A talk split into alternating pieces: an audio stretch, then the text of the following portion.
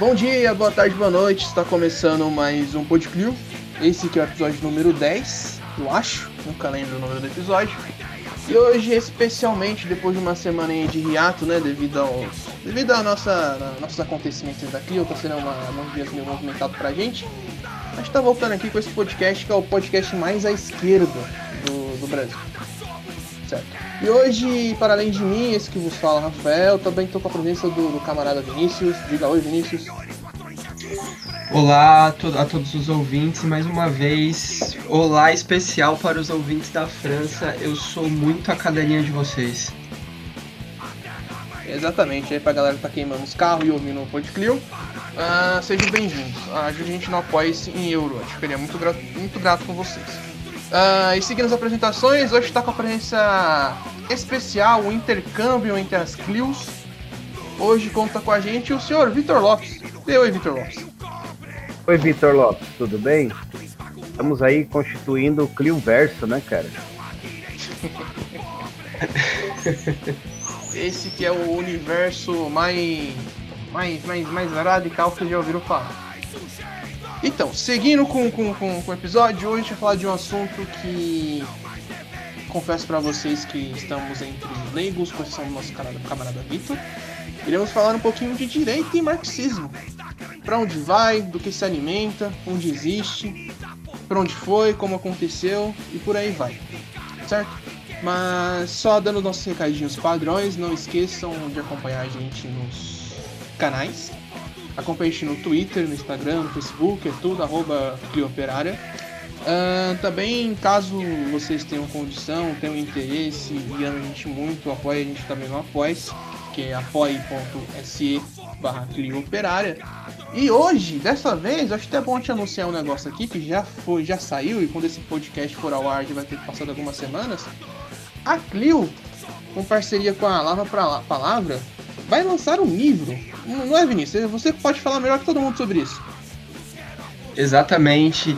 Junto com o Lavra Palavra Editorial, a Creoperária vai lançar um livro de traduções chamado Há uma Revolução Mundial em Andamento, Discursos de Malcolm X, que tá muito louco, tá muito foda. Quem tiver qualquer dúvida é, ainda sobre o que pensava Malcolm X sobre socialismo, poder popular, é, internacionalismo, revolução anticolonial, para esse livro, porque tá muito bom e tá na pré-venda no site do Lavra Palavra. É só entrar lá, que é bem fácil de achar e a pré-venda tá bem barata. É isso, é isso. O link, inclusive, vai estar tá aqui na descrição de, desse podcast. Aí, só um comentário aí pra galera que acompanha a gente. A gente trocou de feed, na verdade, trocou de empresa que faz o feed. Então, se vocês perceberem qualquer coisa diferente na qualidade do podcast, do episódio, vocês dêem um toque pra gente, certo? Então é isso, então vamos lá para a pauta. Uh, camaradas, então, para traçar uma linha cronológica aqui, a gente separou para, primeiramente, falar um pouquinho do, do direito e como ele funciona no capitalismo falar um pouquinho dessa transição quando, principalmente no, na União Soviética, quando se houve essa transição do capitalismo para um socialismo real e como se modificou a atuação do direito na sociedade.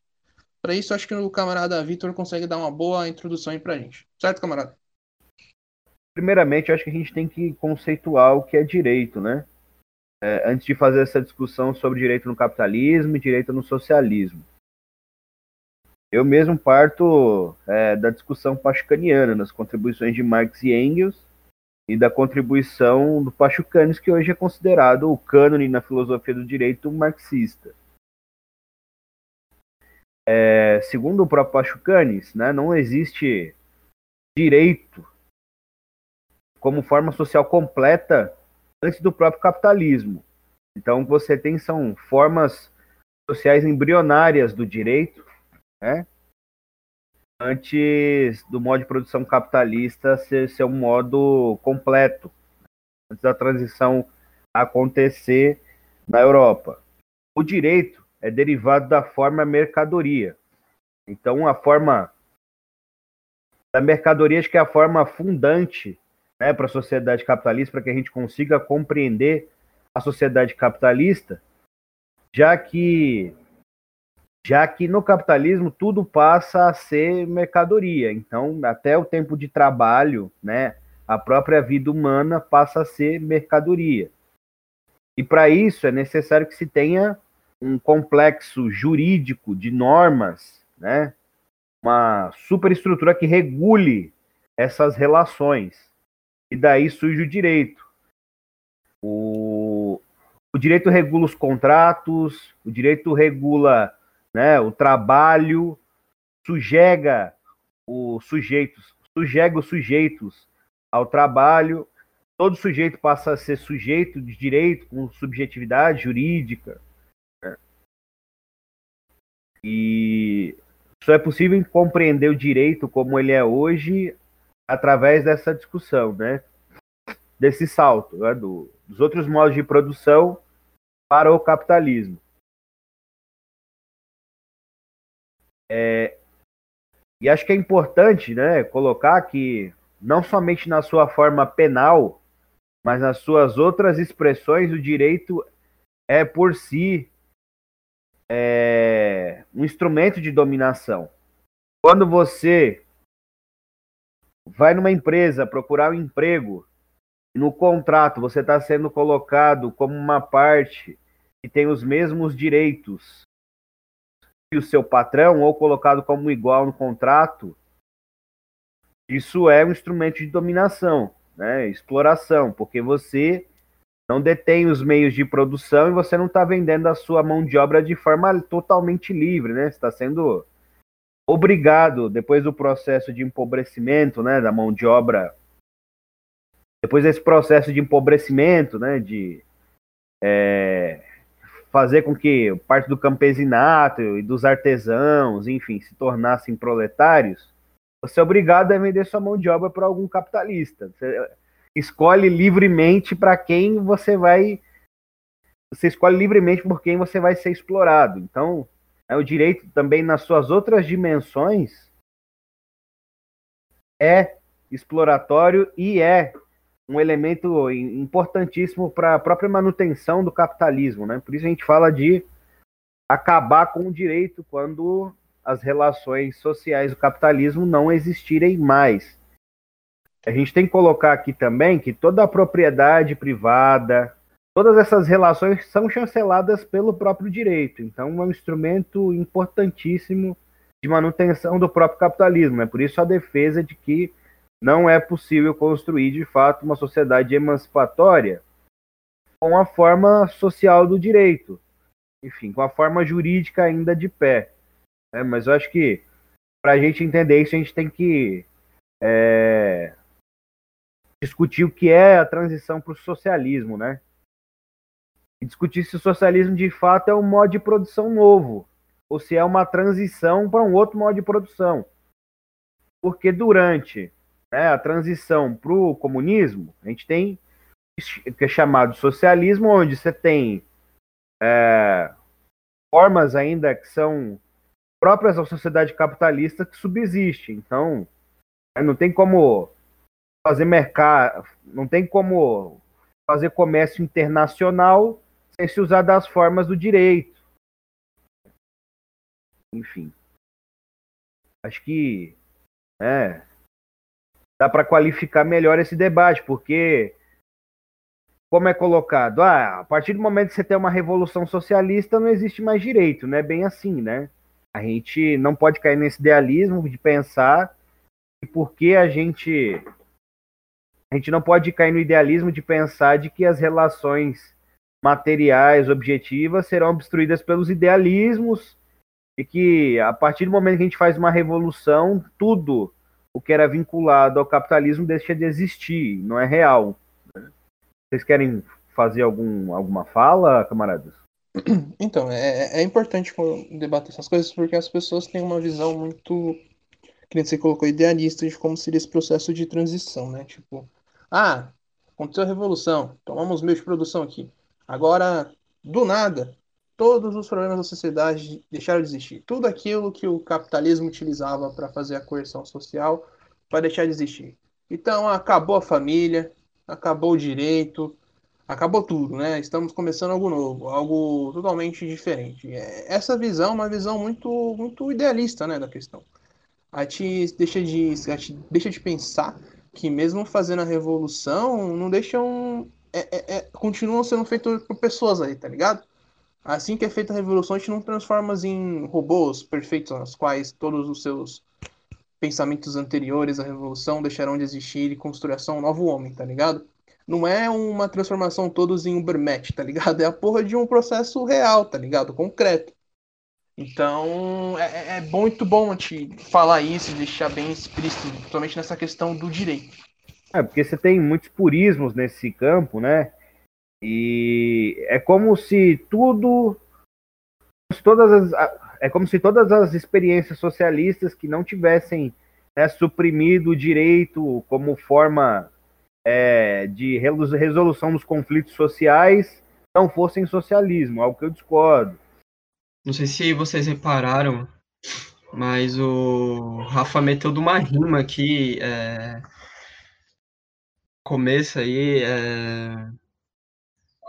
Enfim, alguma coisa aí acabar com o direito é só fazer a revolução comparada, mas ele falou muito no sentido de um rap, enfim. Eu já esqueci porque eu tô com sono, mas foi, foi bem bacana.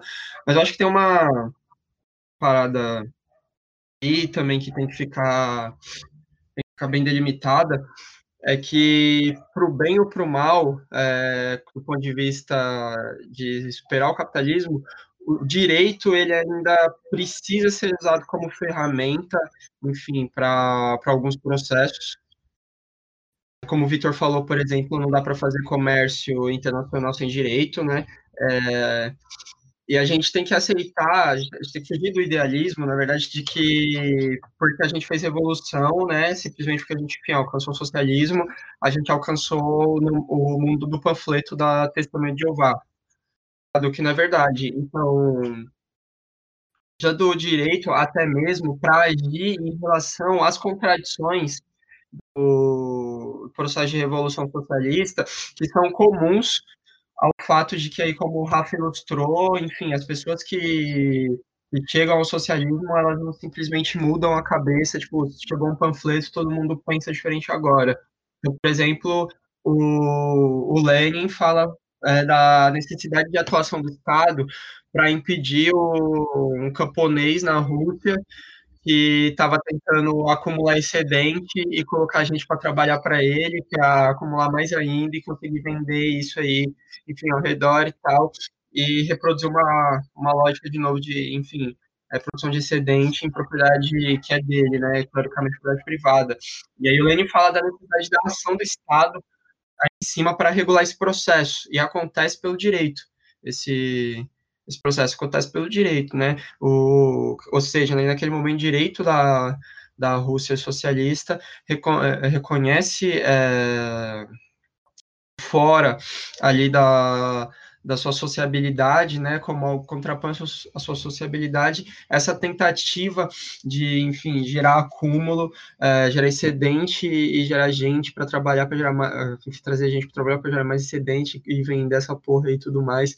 É, então, por exemplo, esse é um processo onde o, o Estado precisa agir sobre a égide do direito, né? Então, pegando de um ponto de vista mais abstrato, na escola de Frankfurt, o Horkheimer fala, né, a, toda justiça, a justiça é o princípio de toda injustiça, né, porque, de fato, a ideia de justiça aí calcada no direito, né, ela, ela, ela existe da necessidade de ação, né, a necessidade de ação é, de sujeitos que estão determinando ali, estão é, ali portando determinados é, pressupostos né, de sociabilidade e querem mantê-los. Então, a ação de sujeitos, eu digo pessoas que estão à frente do Estado, por exemplo, mas é, é o direito é a ação do Estado, é, e isso até no socialismo, para conseguir manter a sua forma de sociabilidade. Então, por exemplo, é, é necessário que foi necessário que o direito russo, de alguma forma, aí, vamos chamar de direito, mas naquele momento ali de Lenin, reconhecesse a necessidade de regular as regras aí da produção para que esse camponês não, não fizesse isso, como, por exemplo, foi necessário que o direito cubano reconhecesse a necessidade de reprimir, prender espião que entra no país tentando, acum tentando acumular forças para golpe. tá ligado? Então, existe o, uma parada de o direito enquanto meio que um mal necessário aí da, da modernidade para conseguir regular essa, essas relações, o que também não significa que esses aspectos do direito do socialismo sejam necessariamente como o direito no capitalismo. E aí o Jair Pinheiro, ele tem um artigo publicado na revista da PUC que ele faz uma discussão sobre o direito na Venezuela depois da Constituição Bolivariana, né, que a, a intenção aí era conseguir fazer uma revolução mudando é, o direito e aí influenciando é, diretamente é, a forma jurídica do capitalismo, ou seja, é, tentando implodir o modo de produção, afetando aí a, seus aspectos jurídicos é, mais importantes, como, por exemplo, a propriedade privada, mudando para propriedade coletiva, ou então propriedade popular, como está na Constituição Bolivariana. Enfim, isso não necessariamente os levou ao socialismo, mas gerou aí uma série de processos interessantes para pensar o direito.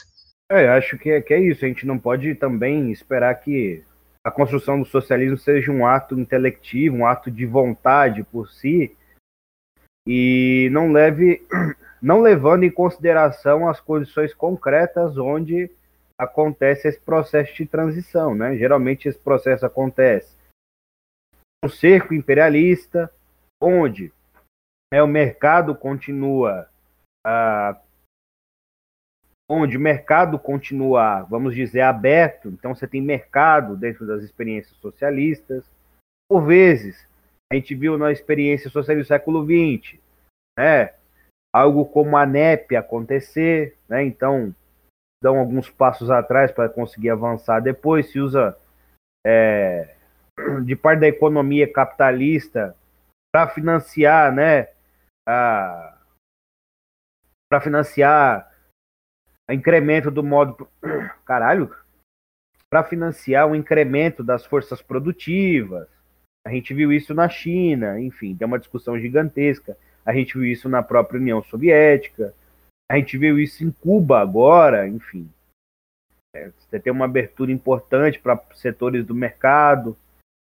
Então não é possível dizer que ah, depois da revolução isso deixará de existir, porque nunca deixou de existir, né?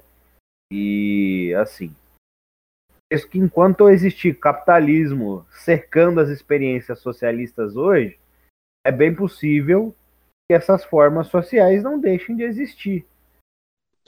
Perfeito, perfeito. Eu tive um probleminha de não conseguir apertar o botão de desmutar o microfone. Mas seguindo. Então eu acho interessante para te dar seguimento no, nessa conversa. A gente entrou bastante, né? Na questão de como se, se dá essa transição, um pouquinho de como funciona o direito no capitalismo e como ele vai surgir no socialismo real. Eu acho que a gente poderia falar um pouquinho mais da experiência do, do, do direito em uma sociedade socialista, de como, como o que se modifica, sabe? O, que, o, como ele se deu. A gente tem algumas experiências, né, disso aí, para a gente conseguir debater, para depois entrar num debate mais profundo. O que, você, que vocês acham, camaradas? Principalmente na esfera da resolução dos conflitos entre os indivíduos, né? Resolução do que é o direito penal.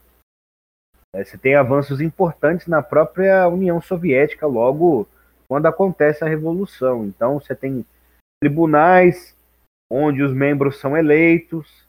Né? Você tem o, o, John Reed, se não me engano, fazendo esse relato né, de como funcionavam esses tribunais e como a perspectiva do punitivismo começou a ser colocada de lado para uma resolução de conflitos que tentasse é, reparar os danos que foram causados além da punição. Né? Por quê? É, a punição no capitalismo está muito ligado ao terror de classe e ao próprio está muito tá muito ligado ao terror de classe para que os indivíduos que são empobrecidos sejam sujeigados ao trabalho em vez de violar a propriedade privada, né? Então, uh, antes da transição de modos de produção, para a gente ter uma noção, uh, nos modos de produção escravistas você não vê a prisão sendo usada como um método de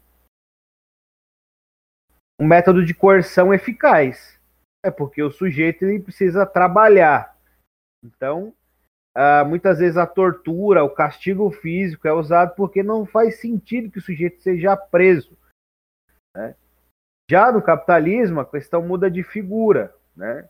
As penas estão muito mais ligadas a uma correlação entre tempo de trabalho e tempo de vida e ao terror de classe, pois é, você tem aí discursos lá na Câmara dos Lordes, já no século XIX, onde está sendo colocado é, as condições de vida nas prisões tem que ser baixadas, tem que ser. Me fugiu o termo aqui. As condições de vida nas prisões têm que ser é, atacadas, pois qual operário que trabalha 16 horas e tem o um mínimo para comer não vai preferir estar preso, recebendo alimentação é, de qualidade, enfim, tendo condições de vida melhores aqui do que no trabalho. Então esse elemento é importante. Por isso a gente tem essa mudança, né, é, de método de repressão. Né? E eu acho que eu já estou me estendendo muito nessa discussão e estou talvez queimando algumas largadas. A gente não discutiu ainda o que é o positivismo, é, mas tem essa mudança que está totalmente vinculada aos interesses de classe né, e aos interesses, da, aos interesses de classe e a manutenção desse próprio modo de produção. Então, como a gente já já foi entrando um pouquinho, né? Então já vamos dar uma noção de que de, do que é esse justo positivismo que a gente ouve tanto a galera falar por aí, tá ligado?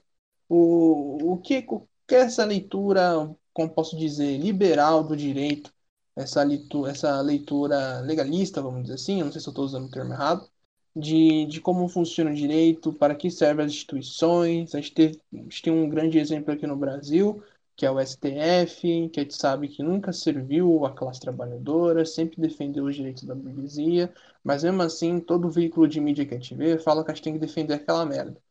Então, acho que é bom a gente entrar um pouquinho nesse assunto, discutir qual é a leitura positivista, qual é a leitura que não é positivista e qual é o olhar marxismo sobre isso. Alguém quer começar?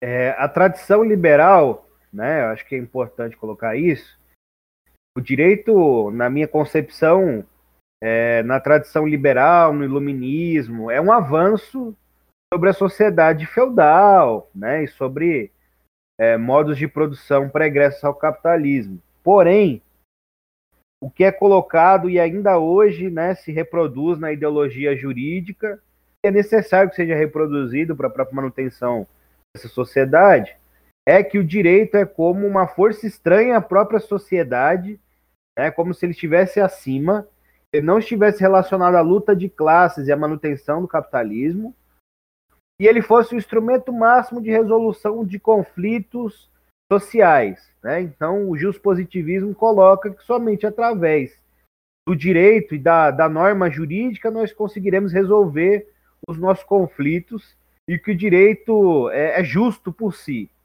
É, então, né, essa subsunção do direito acima da sociedade. Nos manuais jurídicos, é, essa mesma ideologia é reproduzida até hoje, os operadores do direito, né, os advogados. Geralmente aí tem uma formação totalmente just positivista e legalista e consideram que isso é uma verdade. Né? Então você tem aí considero que isso é uma verdade, desconsiderando o que de fato acontece. Então a gente tem uma lei de execução penal. Né? A lei de execução penal, em, em termos é, de defesa dos direitos humanos, a lei, ela é avançada. Então você tem que ter né, determinada quantidade de espaço nas celas. A, a prisão tem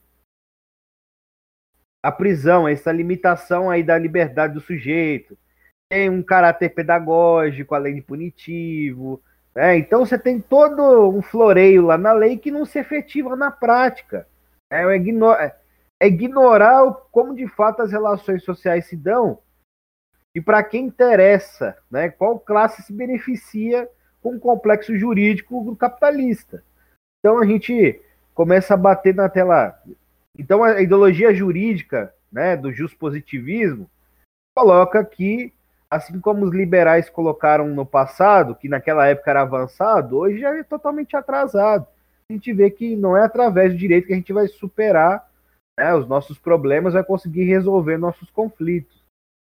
Então, tem sujeitos aí que pensam que através das instituições agora no momento, é, que aconteceu um golpe parlamentar jurídico, as classes dominantes se organizaram para retirar um governo rebaixadíssimo do campo democrático popular, porque queriam atacar direitos trabalhistas, atacar o trabalho, minha guerra de classe. Tem gente que fala ainda que a solução é lutar nas instituições jurídicas, pelo STF. Olha, essas instituições estão totalmente viciadas, né? Essas instituições são da classe dominante e vez ou outra decidiram em favor da classe trabalhadora, mas nos assuntos centrais sempre estiveram né, coadunadas com a burguesia. É, é, é, é foda também olhar aqui dentro disso. É, que a gente tem aí como camarada falou, enfim, o direito ele é um avanço do ponto de vista é, de comparação com as sociedades feudais, sociedades da antiguidade, enfim, é, de fato, mas aí quando a gente pega todas as revoluções burguesas, essas revoluções, elas pegam em armas com o objetivo final de legitimar um escopo jurídico para a sociedade que responda aos seus anseios e os anseios aí, enfim, da dirigentes, tá? se a gente pega no Revolução Francesa, os dirigentes da, da Revolução é a burguesia usando, enfim, é, o camponês, né, no camponês pegar em armas é, para a construção, para derrubar o antigo regime, né, derrubar o absolutismo e construir, criar as condições aí para legitimar um escopo jurídico que responda aos interesses dessa dirigência que, é, que é, é era a burguesia, né. Então, objetivo da, das revoluções é, liberais é, sempre é estabelecer um legitimar um escopo jurídico que não só legitima a, a formas sociais é, fundamentais para o capitalismo, como, é, uma vez legitimado, fundamenta a burguesia como a classe dominante, aí reconhecida legalmente. Se a gente pegar é, esse, isso do, das evoluções liberais serem, no final das contas, a legitimação do escopo jurídico, a gente pode pegar isso desde, enfim, enfim aí das revoluções inglesas, que, enfim, terminou com Revolução Gloriosa, com o, a monarquia reconhecendo que é, existiam ali certos pressupostos é, liberais de re regulação do convívio social que deveriam ser respeitados acima de tudo, enfim.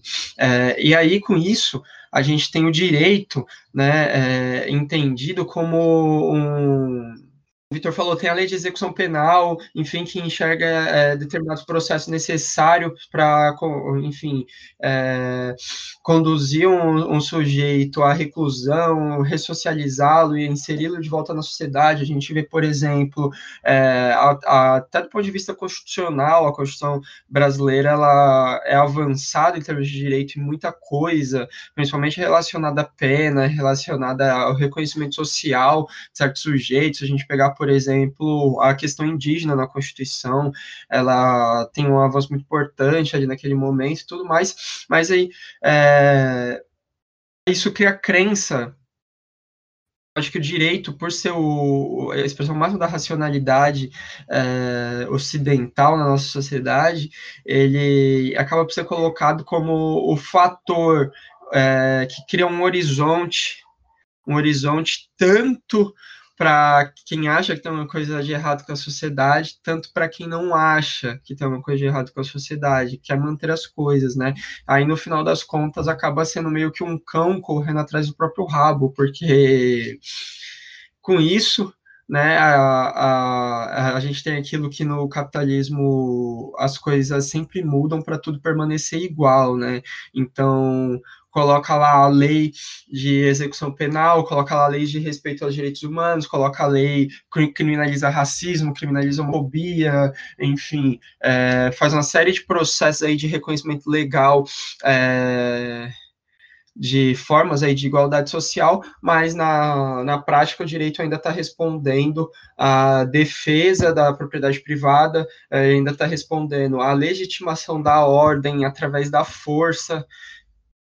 Então, o, o, no capitalismo, o, o mesmo escopo jurídico que reconhece é, que você não pode matar sujeitos negros na rua, que racismo é crime, é o mesmo escopo jurídico que cria condições para efetivação da força.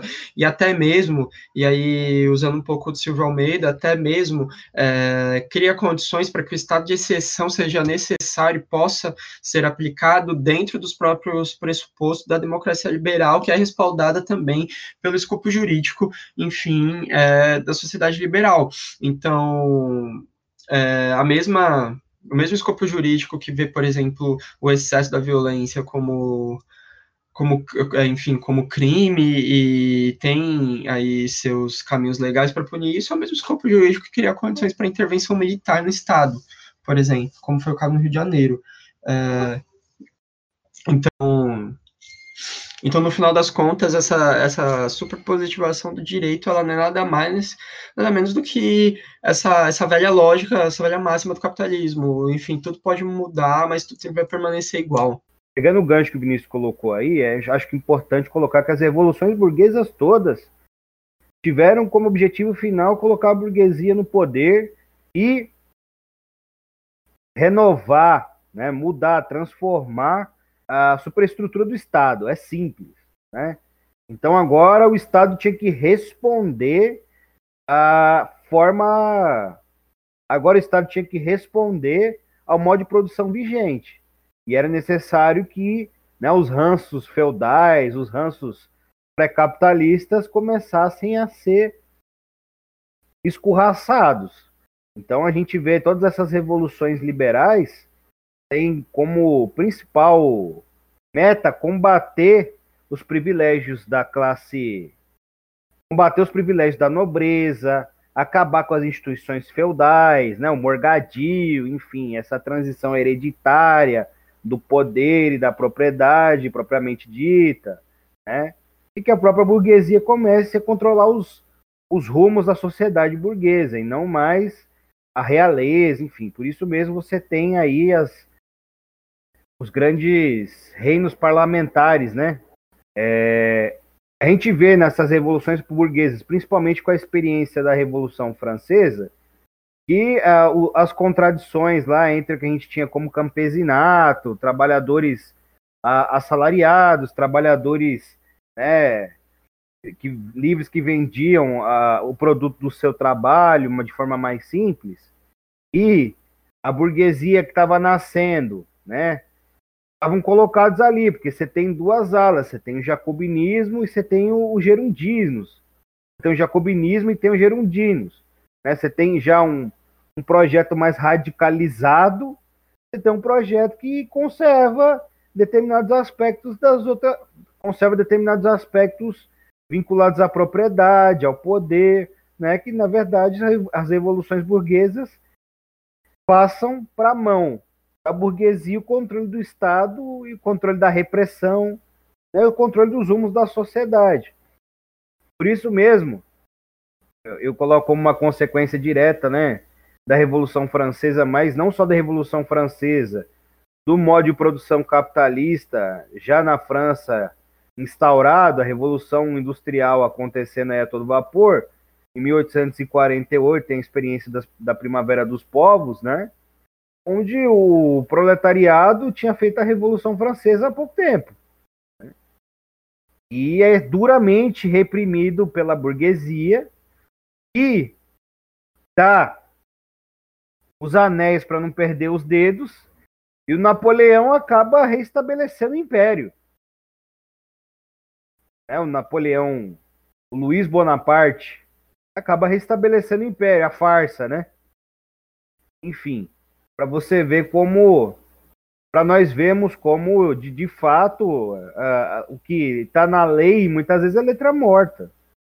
E aí você tem a pátria liberal da democracia, os Estados Unidos da América. Você tem uma constituição né, que é considerada uma constituição que garante os direitos individuais e aquilo que é mais importante no liberalismo clássico.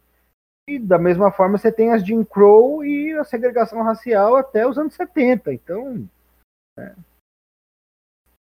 o, o direito não consegue ser e não será porque não é pensado para isso, não é porque é uma forma social é, capitalista que tem um outro objetivo, é uma forma social capitalista que tem um outro conteúdo, e não é um instrumento de resolução de conflitos, de apassivamento das tensões. Pelo contrário, é um instrumento de dominação, né?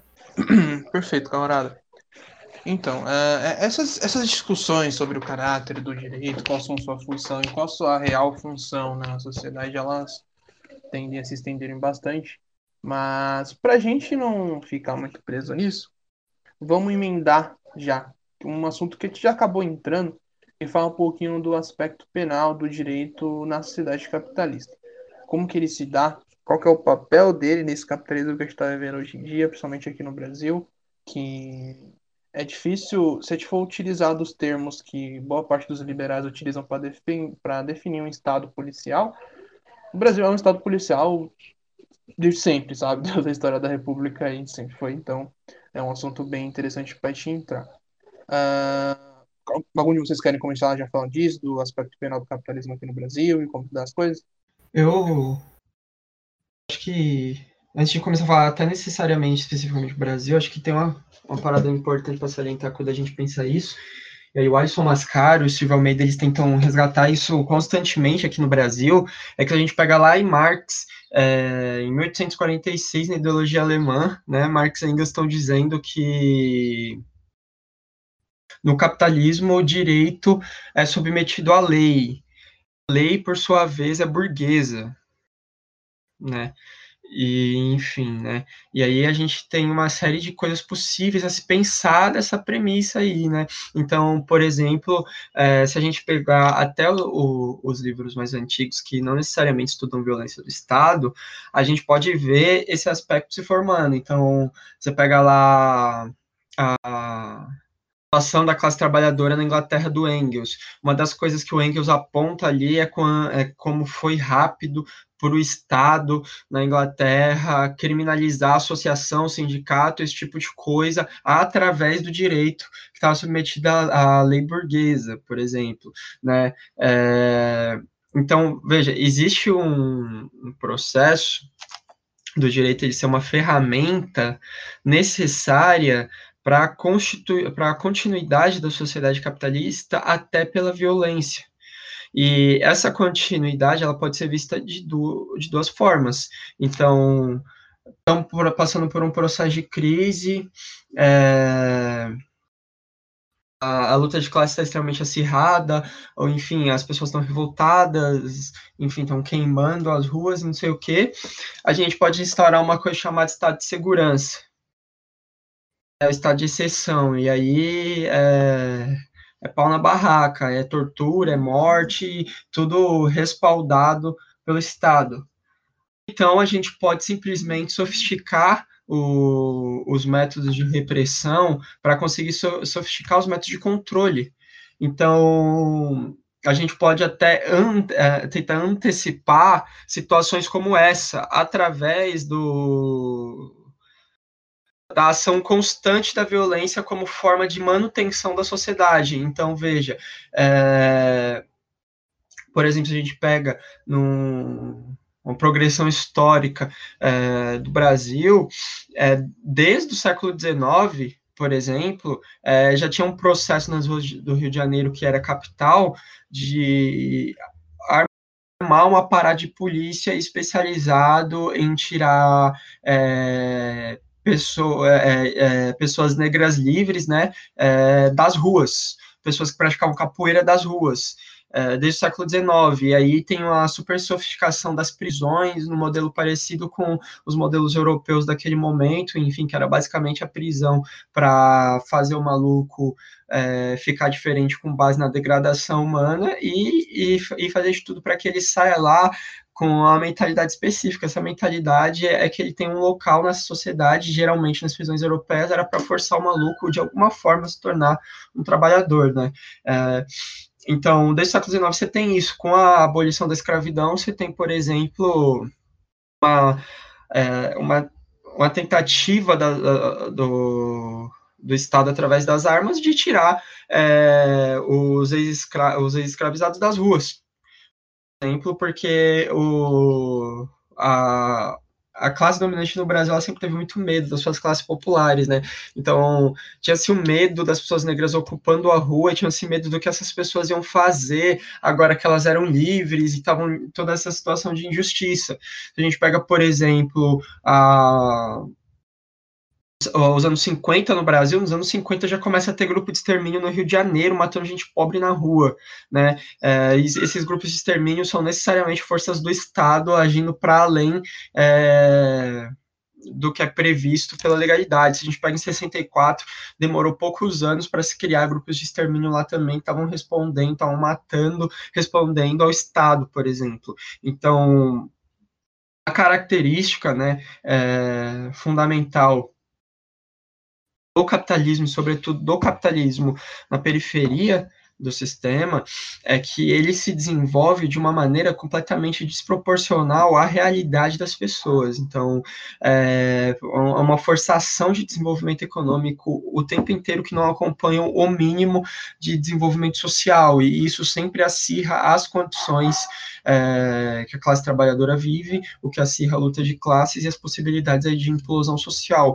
Então, com isso, a gente vai tendo aí um histórico de, de controle constante da população. E, por exemplo, uns outros filósofos, é, quer dizer, uns, é, intelectuais no Brasil, estudiosos dessa, dessa área, por exemplo, um deles, o Edson Telles, ele vai, por exemplo, falar uma parada interessante que lógica de inimigo interno da ditadura militar, que tem um inimigo interno no interior da sociedade que vai acabar com ela, ela foi operacionalizada para ser a lógica da segurança pública. Então, tem um inimigo interno que o aparato de segurança precisa constantemente é, combater, ir atrás dele, e aí esse inimigo interno, ele é a classe trabalhadora e tudo no seu interior que representa insurgências possíveis, então são pessoas negras, são, enfim, é, pessoas LGBTs, é, enfim, mulheres organizadas, todo tipo de pessoa que representa uma ameaça para a ordem no interior da, da classe trabalhadora,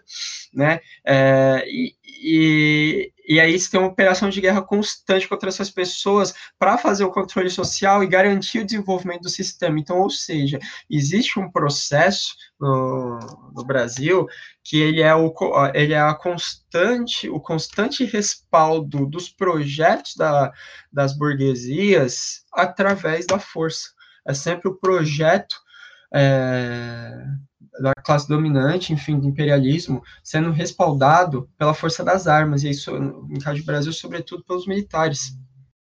Pegando esse bonde aí, sentando na janela, eu acho que é necessário colocar, né, diferente do que é pregado pelo positivismo e por certos ativistas dos direitos humanos que estão no campo do direito, o encarceramento em massa no Brasil e no mundo não é uma falha do direito, não é a má execução do direito. Na verdade, é o contrário, é o direito na prática, sendo executado. Né? O encarceramento em massa ele é necessário para a manutenção do capitalismo. Ele é um dado necessário. Né? É, quando a gente tem a transição para o capitalismo aqui no Brasil, tem a preparação do embranquecimento da sociedade brasileira que não consegue ser concluído com a imigração, né? E boa parte desses trabalhadores, né, que agora são trabalhadores livres, não são aceitos no mercado de trabalho. E não é por uma falta de capacidade, né? Porque assim, a gente sabe que negros e negras na no eito, negros e negras que trabalhavam de forma forçada na escravidão é, faziam todo o processo, é, desde a colheita até uh, o processo mais industrial uh, do açúcar, não é uma questão de capacidade, né? sim um processo que está ligado ao embranquecimento da sociedade brasileira, uma preferência a, contra uma primazia do, do proletariado europeu empobrecido que vem para o Brasil, que, que entrasse nas fábricas, já tinha alguma experiência fabril. Depois, isso mesmo é mudado por quando a tradição sindical né, que esses sujeitos trazem consigo, então isso passa a ser meio mal visto, e o proletariado brasileiro passa a ser incorporado às fábricas de forma mais geral para é, tentar barrar essa questão da, tra da tradição sindical, né? E viram que não era possível simplesmente é, que a mão de obra de outros países fizesse todo o trabalho produtivo aqui, mas é basicamente isso, né? O direito no capitalismo, na sua esfera penal, tem que promover terror de classe preventivo. É isso que é o estado policial hoje. Então, quando a polícia vai numa favela, né, reprime né, os trabalhadores de forma é, extremamente violenta e sem um sentido aparente, pelo contrário, aquilo tem um sentido de classe importante, tem um conteúdo de classe importante. Aquilo é repressão preventiva.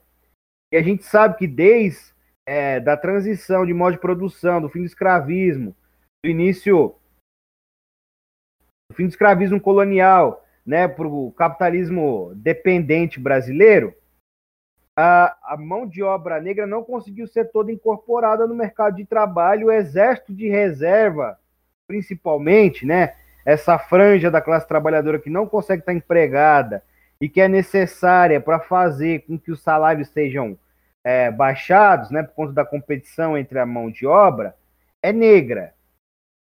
E para que esse exército de reserva não viole a propriedade privada por conta do seu próprio empobrecimento e pelas condições de vida degradadas, o Estado brasileiro Calma aí. O Estado brasileiro é, criou uma máquina de encarceramento em massa. Né? Então, quando a repressão se dá de forma preventiva, né, através da morte sistemática dos jovens negros, da morte sistemática de parte desse exército de reserva,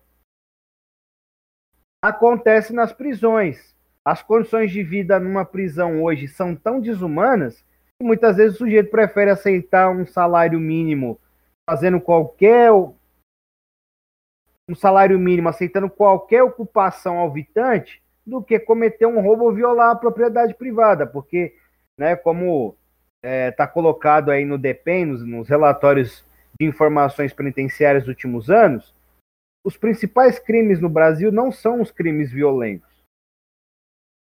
são os crimes de violação da própria propriedade privada. Né? E é isso que o carceramento, e é isso que o encarceramento em massa e a repressão violenta respondem. Né? Disciplinamento do proletariado brasileiro. Esse é o sentido. Esse é, esse é um excelente papo, né, cara? Foram excelentes contribuições de, de algumas pessoas. É, é, é, é interessante a forma que, que, as pessoas, que algumas pessoas enxergam esse caráter penal do Estado sem querer entrar de fato no assunto, sabe? A crítica fica muito naquela questão de ah, as condições na cadeia são horríveis. Ah, se mata muito no Brasil e, e se, se, se, prende muito no Brasil. Ah, nossa população carcerária está muito grande. Mas não, não, não e veio, eles olham isso como se fosse algo incomum da lógica capitalista na nossa sociedade, sendo que não é algo comum, é, é, é, é uma dos pilares de sua construção, que nem vocês dois colocaram agora. Então, a, a, partir desse ponto de enxergar que essas questões que muitas pessoas veem como desvios de conduta da sociedade capitalista, não são desvios de conduta da forma, é a forma que ela se dá, é a forma que ela se constrói. E a gente consegue ver exemplos disso ao redor do mundo. Uma questão dessa, um, um grande ponto dessa questão do, do Estado penal, de, de, de o Estado utilizar de suas forças para coerção social, é os exemplos que nós temos tendo, tanto aqui no Brasil em alguns casos, mais, mais, mais explícito, né, vamos dizer assim, achei vendo a repressão policial que vem acontecendo no, nos protestos no Chile. Perdão. A repressão policial que vem acontecendo nos, no, nos protestos no Chile, a forma que a polícia de lá, que é uma, é uma herdeira da ditadura do, do Pinochet, continua su, su, sumindo com as pessoas, taca adolescente de ponte, tá ligado? E, e comete inúmeros casos de agressão e abuso a mulheres e por aí vai. E é a lógica que funciona na sociedade chilena. Tipo, é, é tá tudo ok pra muita galera, tá ligado? Ninguém vai lá e fala que, tipo, não, aquela porra é uma porra de uma ditadura. Ninguém tá reclamando, sabe? Quer dizer, claro que tem as pessoas reclamando, são as pessoas que estão na rua, mas eu digo que a gente não vê uma repercussão disso, utilizando desse, desse linguajar de chamar pelo que é. Outro caso explícito disso é a própria Colômbia também, que vem tendo protestos contra essa coerção do Estado depois do, do, de um cara do, do, de um cidadão a ser morto pela polícia e a polícia vem matando mais ainda, vem sumindo com as pessoas. Então, tipo, a gente tem que parar de. de a, gente, a gente que é marxista, a gente não vê dessa forma. A gente acha, a gente percebe que isso sim é a forma que se dá o, o capitalismo. E minha vizinha serralheira começou com a serra, bem agora no finalzinho. Mas é, é interessante a gente partir desse ponto e, e, aprofundar mais a crítica e chegar aos pilares de como se dá, de fato. Ah, ainda nesse tema, vocês querem fazer mais algum comentário, camaradas? Eu acho importante fazer né, alguns apontamentos aí para destruir certos mitos que, na minha concepção, são racistas até. Né? Então, você tem a comparação com a sociedade brasileira, com a sociedade europeia e principalmente as prisões na Escandinávia. Não, porque lá a administração carcerária é voltada à ressocialização do sujeito. Veja como as prisões estão sendo fechadas. Não, isso é uma questão administrativa, é o povo brasileiro. Né?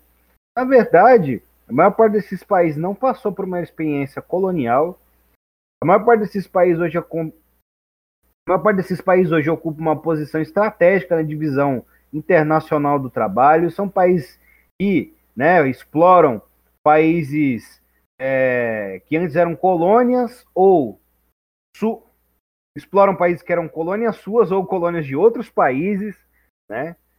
E aí estão é, explorando minério, riquezas que são importantes, né?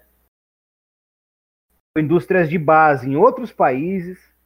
Então, tem uma divisão né, internacional do trabalho e mesmo uma apropriação de riquezas através de uma política, através do imperialismo, que faz com que, de fato, o proletariado desses países não passe pelas mesmas mazelas do que o proletariado no mundo colonizado.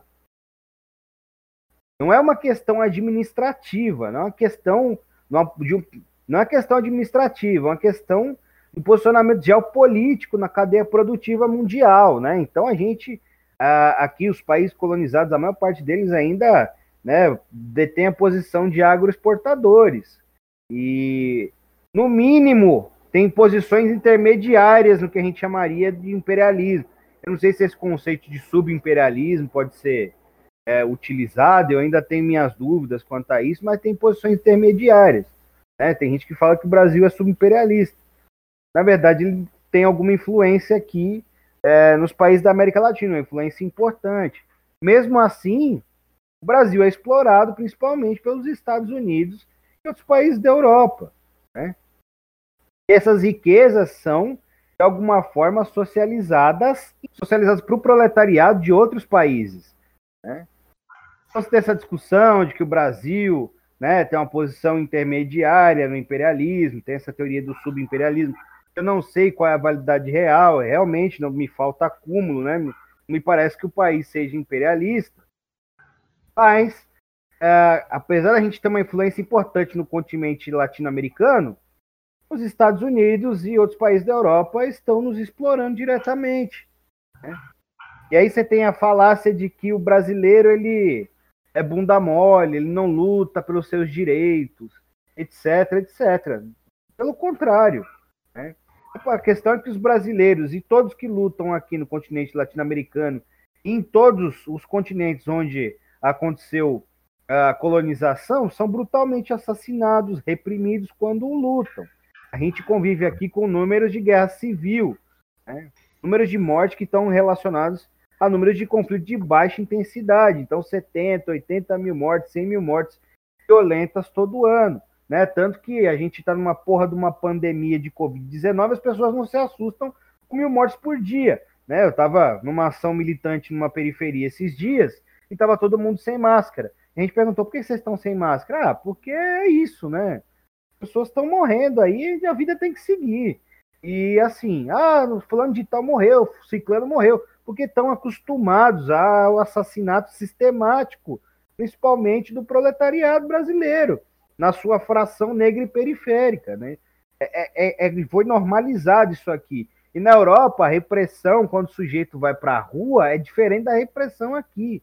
Quem foi para uma manifestação aqui já sabe como é. Né? Então não é uma questão de organização, não é uma questão de que eles são mais avançados societariamente. É uma questão de que lá você não tem os conflitos de classe como eles são colocados aqui. Claro que lá existe ainda burguesia, existe proletariado. Mas é, essa riqueza que é extraída dos países coloniais é socializada para esse proletariado europeu e principalmente para esse proletariado desses países escandinavos são colocados como supra-sumo da sociabilidade humana. Né? Então você tem aí empresas dinamarquesas que exploram aqui no país minério. Né? Então, é basicamente levando nossas riquezas de mão beijada para outros países. Levando nossas riquezas de mão beijada para o seu país. Né? E aí fica fácil dizer, não, porque nesse país. Óbvio, nunca passaram pela experiência da colonização. Não tem conflitos raciais lá colocados diretamente, principalmente esses países escandinavos. Uma população minúscula. Tem uma divisão lá, tem uma posição na divisão internacional do trabalho e os coloca enquanto países centrais do capitalismo. Né? São coisas que não são avaliadas nesse momento. Né? Então você não consegue avaliar a concretude das relações sociais que levam ao encarceramento em massa. É principalmente no continente latino-americano. E ao que parece, a gente, quando adere a esse discurso, nós somos um bando de selvagens e eles são civilizados. Então, esse ponto é, eu acho bem interessante, porque duas coisas de destacar dessa da fala do Victor. Inclusive, eu tô com receio de que se o Victor caiu ou se ele terminou a fala dele. Está aí, Terminei, Victor? terminei. Ah, tá.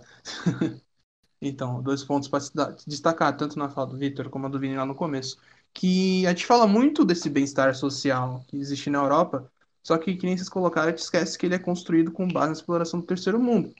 Para que o europeu tenha lá sua saúde, sua educação gratuita, que tenha um sistema prisional que funcione conforme a Constituição diz, para aquilo se erguer, teve muito sangue de colonizado ali, teve muito sangue de, de colônias espalhadas pela, pela Ásia, colônias na África, e hoje em dia tem muito sangue do imperialismo brutal que é exercido na periferia do capital, tá ligado? A gente não pode pensar nesses fatores e querer fazer uma história comparativa sem entender o Brasil como um país dependente, um país que está na periferia do capital, tá ligado? É, é, é bem, é, é, é, muito desonesta essa análise pura comparativa sem considerar esses fatores. Mas caminhando já para os finalmente, para a gente não estender tanto, uh, o, vocês dois têm alguma consideração final para falar? Querem, querem debater mais alguma coisa antes de encerrar o podcast? Com, como que vocês estão aí? Não, acho. Acho que esse podcast tem que levar a reflexão, né? Para que não caiamos nos mitos é, liberais e arentianos, se a gente pode falar, que é necessário fortalecer as instituições jurídicas para que superemos os conflitos. É necessário fortalecer a é necessário fortalecer é, a independência dos poderes para que nós consigamos ter uma vida mais harmônica. Através do direito que a gente vai conseguir a repressão. Basicamente isso. Porque o direito tá, o direito enquanto forma social do capitalismo está totalmente vinculado ao Estado. O Estado é de classe, o Estado ele é burguês. A gente não pode perder isso no horizonte. O Estado não está hegemonizado por, pela classe burguesa, ele é burguês. É diferente. Né? E o Estado burguês vai reprimir as classes que tentarem se insurgir, a classe trabalhadora, né, de forma mais geral. Vai reprimir. É lógico, isso é óbvio, porque ele é burguês, ele responde a esses interesses. Né? É uma superestrutura que responde à administração da sociedade burguesa e do próprio capitalismo. É necessário para o capitalismo que, que exista esse Estado. E a sua face repressiva é só uma das suas faces. E vai continuar existindo.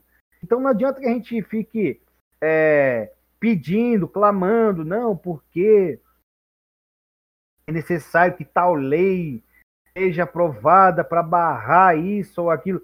Sim, a gente muitas vezes conseguiu que, leis fossem aprovadas por conta de pressão dos trabalhadores. Mas achar que isso é um horizonte da nossa luta é um engano. Né?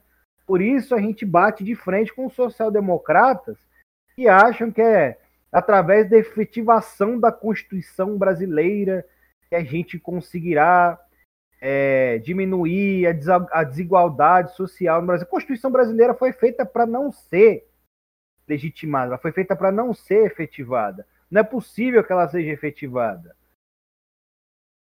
A lei é letra morta, letra morta para os trabalhadores. Sempre foi e sempre será até que a gente derrube violentamente esse modo de produção. A lei é letra morta. Ela funciona no momento de reprimir. Ela funciona no momento. A lei funciona para reprimir. A lei funciona é, no momento de retirar direitos da classe trabalhadora, né? De fazer uma reforma orçamentária, reforma da Previdência, e a lei é seguida à risca. Mas no momento onde você vai numa OBS, ela está toda sucateada, você tem direito né, a atendimento integral à sua saúde, a lei é letra morta. Quando você cai dentro de uma prisão e você está com 60 presos dentro de uma cela, a lei é letra morta. Porque a lei serve, a norma jurídica serve a classe. Bu... Nossa! A norma jurídica serve à burguesia. Ponto final. Apesar de que a luta de classes muitas vezes consegue retirar duras penas certos avanços, a lei, né, esse arcabouço jurídico, né, a própria forma jurídica serve à burguesia. Então, achar que a gente, através é, de disputas que são no campo do direito, nós vamos conseguir avançar nas nossas pautas, pelo contrário, nós não vamos conseguir. Né? Está colocado para a agenda do dia é a Revolução Brasileira, é o socialismo.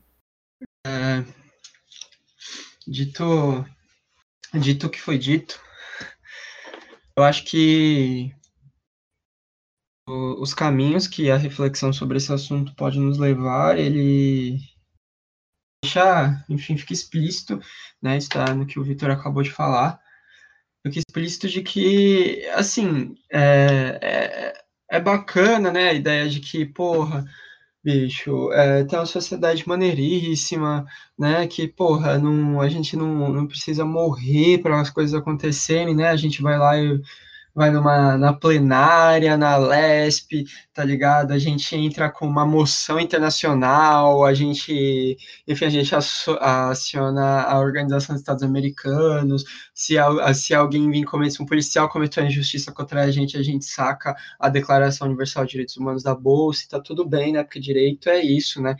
É, o direito é a possibilidade de morrer gritando que você tem direito a não morrer, né? É, é, basicamente isso no final das contas. Então a gente tem que entender que tem todo um processo condicionado socialmente, né? O capitalismo ele não se resume a o patrão e o empregador, né? E tem uma série de fatores que é, são fundamentais para o seu desenvolvimento, a sua manutenção, a sua continuidade. E esses fatores eles vão se aprimorando e vão sofisticando, né? O, o direito é um exemplo disso, né? O capitalismo ele não é um fenômeno histórico que aceita a morte de direito de, de efeito natural, de causas naturais, né? Então ele, ele seus, os seus fatores enfim, os seus fatores de reprodução, eles se sofisticam demais. Por exemplo, um exemplo que a gente vê hoje é como nunca isso no STF aqui no Brasil, né? Mas, enfim, acho que fica claro de que existe um, a necessidade de abrir mão da crença irracional de que o direito racional reconhecido com, legalmente por um pacto é, da sociedade brasileira e de qualquer outra sociedade, enfim, é, chegou no seu ápice civilizatório, né, o que também é uma parada racista de falar, mas tudo bem, chegou no seu ápice civilizatório, é, de que agora o Estado brasileiro reconhece isso, reconhece aquilo, e a gente pode ver aí que ao redor do mundo várias pessoas entram nessa crença, né, por exemplo, na Bolívia, é, o, quando teve o golpe, caras já estavam, tipo, com os políticos do governo amarrados na rua e o Evo Morales estava falando para respeitar o resultado eleitoral e o processo legal do país. Então, é uma, existe a, a crença geral, enfim, nas lutas de que o direito ele cumpre esse papel.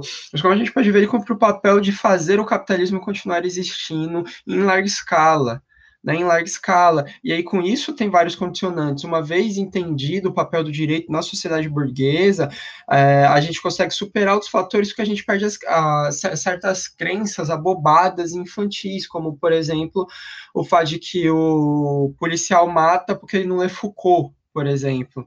É, a polícia mata e mata ela não é Foucault, não porque ela não, não porque ela cumpre um papel é, de efetivar o a forma de reprodução do capitalismo através do direito, quando a gente fala em termos de força, por exemplo. Então, veja, acho que outra coisa que dá para ficar bem claro com essa reflexão é que certos mitos sociais é, são outros exemplos de materialização do direito reproduzindo o capitalismo. Então, por exemplo, o, o antagonismo entre é, cidadão de bem e marginal. Isso não é nada mais que um processo dialético no interior da sociedade que cumpre um processo um mecanismo de defesa da propriedade privada. E aí o direito se, se efetiva na, na vontade popular quando o indivíduo que roubou tem que morrer, por exemplo. Então, tem uma série de coisas aí que eu acho que elas têm que ficar bem explícitas quando a gente pensa em direito, capitalismo, porque é algo que a gente precisa superar. É algo que a gente precisa superar. Não? A, a crença de que a Constituição resolve os nossos problemas, eu acho que ela é, é, jogaram areia em cima dela nos últimos anos e agora a gente tem que terminar de enterrar, porque, pelo amor de Deus, é, é como o Vitor disse, direito para a classe trabalhadora é, é, letra morta, lei para a classe trabalhadora é letra morta. Não serve para absolutamente nada. E reconhecer isso é reconhecer que a gente precisa, de fato, radicalizar o nosso contra-ataque contra a burguesia e contra o Estado enquanto sua ferramenta de dominação de classe e além do que a do que enfim o, a nossa cultura jurídica normaliza na nossa cabeça porque é a única saída possível. Então veja é, para construir realmente direito e direito que não precise ser legitimado por uma folha de papel ou por homens brancos de toga para construir direito real para a humanidade a gente precisa superar o direito jurídico só queria fazer aí uma última contribuição para a gente lembrar a gente está com 140 mil mortes ou mais agora em relação ao Covid-19 e estão denunciando o Bolsonaro em cortes internacionais. Sabe o que isso vai dar? Em porra nenhuma, em nada. As pessoas continuarão a morrer e talvez daqui a 15, 20 anos, Bolsonaro seja chamado a depor. A depor falando que ele vai ser preso, ele vai depor. Essa é a lógica do direito. Enquanto acontece um genocídio de classe aqui, porque quem está morrendo é, de forma sistemática no meio dessa pandemia são os trabalhadores, né? você tem aí muitos partidos do campo democrático popular que estão falando, não, não é necessário fazer né, essa denúncia. Eu acho que enquanto denúncia vale, mas enquanto efetivação, é, que Bolsonaro ser julgado por cortes internacionais, esquece. Porra, os criminosos da ditadura militar, torturadores, os escrotos que já viveram não foram criminalizados, porra. Se deram uma auto-anistia e depois foram fazer parte da comissão da verdade, onde o sujeito escolhia se ele podia depor ou não não foi agrilhoado Porque é isso, né? Nesse caso aqui, vou ser contraditório. O sujeito que, para mim, é torturador, que se usa do aparelho de Estado para ser terrorista de Estado, ele tem que né, ir depor agrilhoado. Então, ele vai lá e fala o que ele quer falar na comissão da verdade. Né? Para a gente ter noção de como é, é uma. de como esse formalismo jurídico é uma bobagem. Né? De como a gente acreditar que através do positivismo, dessa ideologia jurídica, não, porque a gente vai efetivar os direitos através né, de ações coletivas, a gente vai fazer uma mobilização com advogados progressistas. E aqui eu não estou dizendo que a, que a ação do, do operador de direito não é importante, mas tem um limite muito bem colocado. É isso. É um instrumento de dominação burguesa a gente tem que visar a superação dessa sociedade e a, a gente tem que visar a superação dessa sociedade das suas formas de sociabilidade. É basicamente isso, acho que fica colocado, né? Acho que esse é o ensejo de, de discutir esse, esse tema hoje. Tá? Acabar com esse tipo de ingenuidade, desonestidade tem no seio da esquerda que não se coloca no campo radical e até algumas organizações e indivíduos se colocam nesse campo. Né? Não esperemos nada do direito burguês. Não vai nos entregar. É isso, camaradas. É, é o que a gente colocou aqui. Mil golpes passaram, mil golpes irão passar e as instituições continuarão plenamente funcionando da forma que elas sempre funcionaram. Então é isso. Uh, já para ficar no final, uh, se vocês querem fazer algum jabá, Vitor, falar de suas redes sociais, falar da Clio.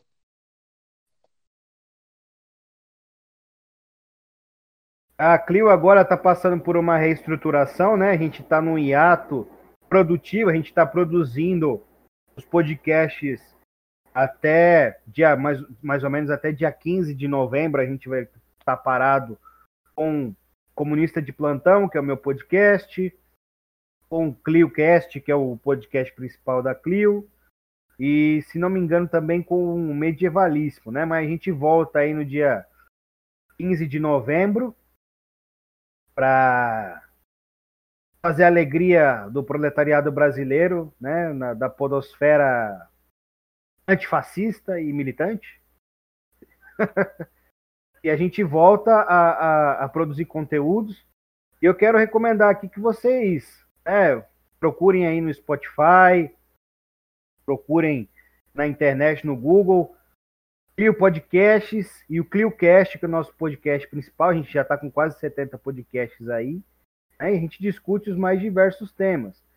É, Clio História e Literatura. Então a gente discute política, história, sociologia, é, só os pitaqueiros, ninguém é especialista em nada e discute tudo, e é isso.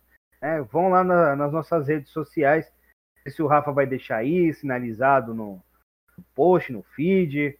Mas vão lá, conheçam o Clio. Bom, camaradas, é, meu único, minha única propaganda aqui vai ser entrem no site do Lavra Palavra, digitem aí no Google Lavra Palavra Editorial, entrem no site, em loja, e vai estar tá lá uma série de livros sendo vendidos. E aí vocês vão encontrar Fanon, Krumah, enfim, uma série de, de autores, Lenin, mas vão no livro Há uma Revolução Mundial em Andamento, Discursos de Malcolm X, prefácio de Silvio Almeida e Orelha do James Manuel, Print tá na pré-venda, tá mais, bem mais barato e o livro tá muito bom, muito bom mesmo. É, vai ser uma ótima ferramenta aí para combater e certos reacionários aí que estão atrasando o nosso lado. E é isso. Acho que no, no mais aí que eu tenho a dizer é. Paz entre nós, guerra aos senhores. Tomemos o, to, tomemos os moinhos e paremos de. Tomemos os moinhos e não choremos o pão, né? É isso. É pra ver ou pra comer? Então é isso. É, obrigado, camaradas. Obrigado por terem participado. Dê uma checada lá naquele História e Literatura. Também vão lá no site do Lava Palavra. Vai estar aqui o link na descrição. E que nem o Vinícius vem falando, né? Quem gosta da Clio, quem gosta do Vinícius e não comprar o livro do Vinícius, não gosta do Vinícius. Então, vão lá na Lavra, dêem uma olhada, aproveitem a pré-venda promocional. E é isso. Demais, camaradas, fiquem bem, se cuidem, tomem água, façam exercício físico, porque não existe comunismo, não existe comunista frango, comunista tem que ser forte. Venham para o bolchefitinismo. E é isso. Fiquem bem, abraço e valeu. Então é isso, meus queridos. Depois de muitas quedas, muitas, muitos trens passando, conseguimos chegar ao fim desse podcast que é o mais à esquerda